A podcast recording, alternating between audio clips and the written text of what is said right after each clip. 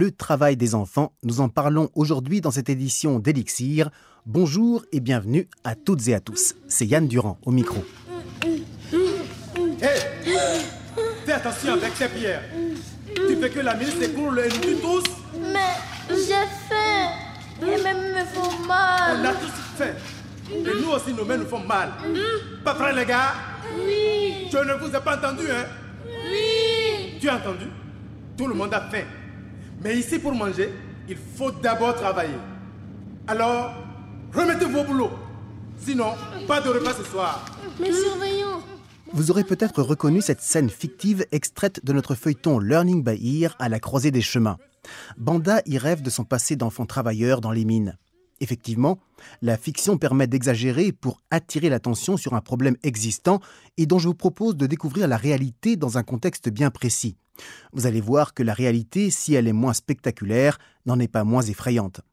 Nous nous rendons donc au Kenya où Linda Stao 2 a recueilli quelques témoignages concernant le travail des enfants et les efforts pour l'éradiquer ou du moins diminuer son ampleur dans une région pauvre du pays.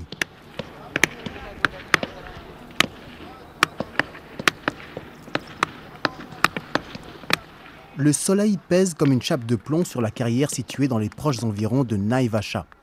Entre les parois rocheuses percées de toutes parts et formant par endroits de dangereux surplombs, la chaleur stagne.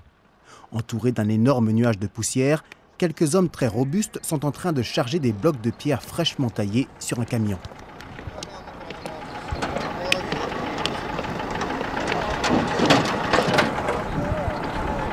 À quelques mètres de là, des jeunes filles travaillent accroupies ou assises à même le sol. Elles frappent à coups de marteau sur des petits morceaux de roche.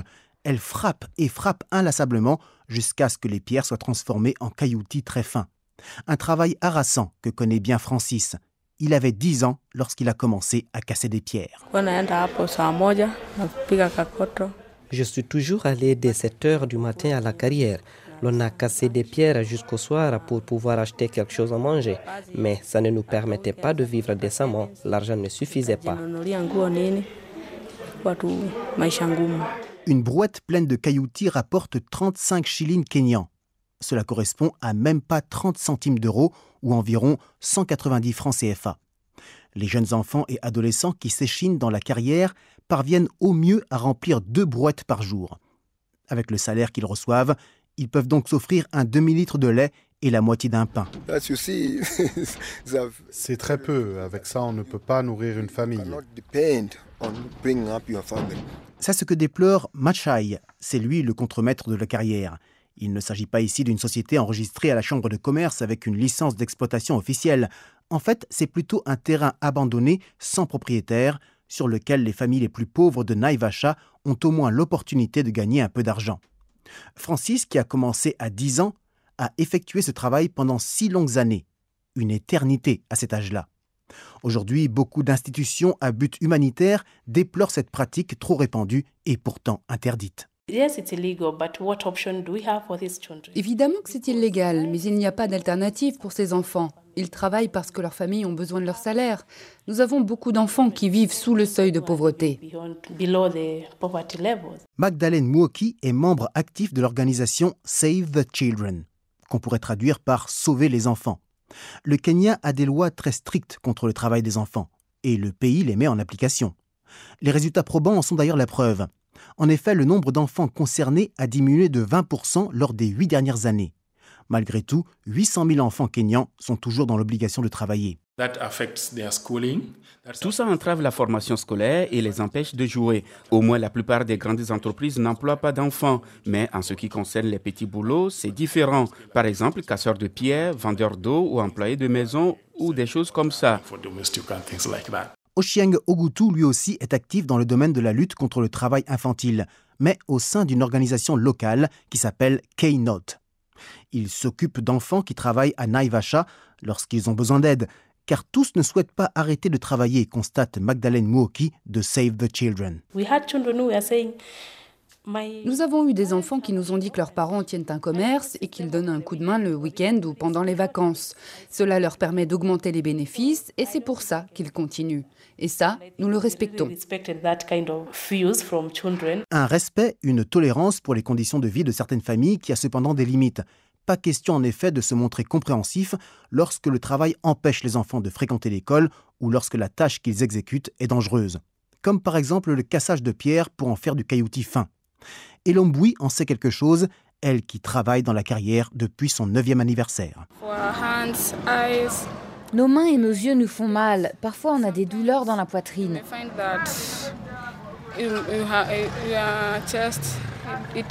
Alors là, on ne peut pas aller travailler. Les heures passées à marteler la roche en plein soleil ont évidemment des conséquences sur les jeunes organismes. Francis a encore les yeux rouges car l'inflammation n'a toujours pas disparu deux ans après qu'il a quitté la carrière. Grâce à l'appui de l'organisation Keynote, le jeune homme de 18 ans a pu suivre une formation de mécanicien automobile, mettant ainsi fin à un malaise qu'il a longtemps accompagné. Je me suis toujours senti mal de ne pas pouvoir aller à l'école, mais maintenant au moins j'ai appris quelque chose. Avant, Machai, le contremaître, amenait toujours ses trois enfants à la carrière pour qu'eux aussi fassent du cailloutis mais c'est du passé. Il a compris la gravité du problème et cherche aujourd'hui plutôt à le combattre. Ici, il n'y a plus d'enfants, seulement quelques-uns qui sont encore tout petits. Nous avions conseillé aux mamans de les confier à une structure de prise en charge, mais l'argent qu'elles gagnent ne suffit pas ni pour la nourriture, ni pour la prise en charge des enfants. Keynote soutient aujourd'hui plus de 100 familles afin qu'elles puissent se construire une existence décente, sans que les enfants soient contraints de travailler. Mais selon Ochieng Ogutu, le challenge demeure. Tant qu'il y a la pauvreté, on ne peut que diminuer le problème du travail des enfants. En fin de compte, on ne peut pas l'éradiquer.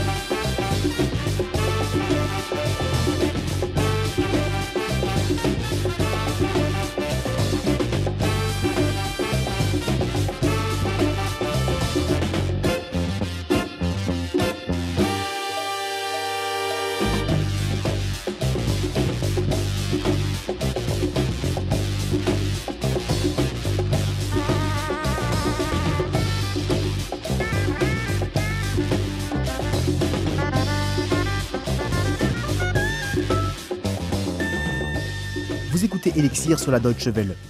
Selon une définition générale, le travail des enfants est la participation de personnes mineures à des activités à finalité économique et s'apparentant plus ou moins fortement à l'exercice d'une profession par un adulte. L'Organisation internationale du travail, l'OIT, définit le travail des enfants en comparant l'âge à la pénibilité de la tâche effectuée, du moins pour les enfants de plus de 12 ans. En pratique, on distingue deux sortes de travail, le travail acceptable, il est léger en ce qui concerne la pénibilité, il est intégré dans l'éducation de l'enfant et dans la vie familiale, et il permet aussi la scolarisation. Le travail inacceptable, en revanche, est considéré comme tel lorsque le travailleur est trop jeune, la tâche trop dangereuse, le temps de travail trop long, etc. C'est la version inacceptable que recouvre généralement la notion de travail des enfants.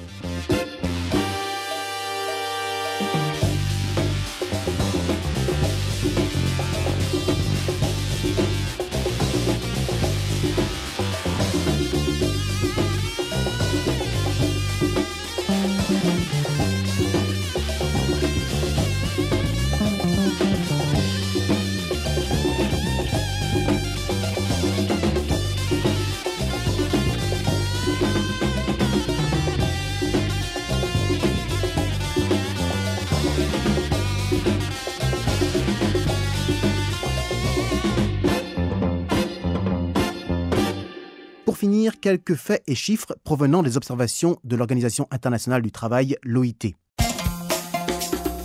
Le nombre global d'enfants en situation de travail des enfants a diminué d'un tiers depuis l'année 2000, passant de 246 millions à 168 millions.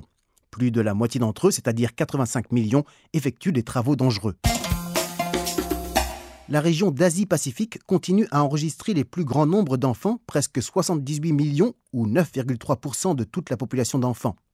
Mais l'Afrique subsaharienne continue à être la région avec la plus forte incidence de travail des enfants, 59 millions, soit plus de 21% des enfants concernés.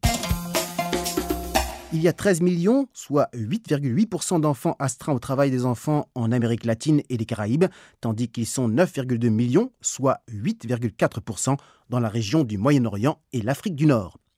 Enfin, l'agriculture continue à être de loin le secteur avec le plus grand nombre d'enfants astreints au travail, 98 millions ou 59%, mais le nombre d'enfants dans les services, 54 millions, et l'industrie, 12 millions, est également conséquent, principalement d'ailleurs dans l'économie informelle. Le travail des enfants chez les filles a diminué de 40% depuis 2000, alors que chez les garçons, la diminution est de 25% seulement. Au final, plus de 8 millions se trouvent dans une des pires formes de travail des enfants, enfants soldats, prostitution, pornographie, travail forcé et autres trafics et activités illicites.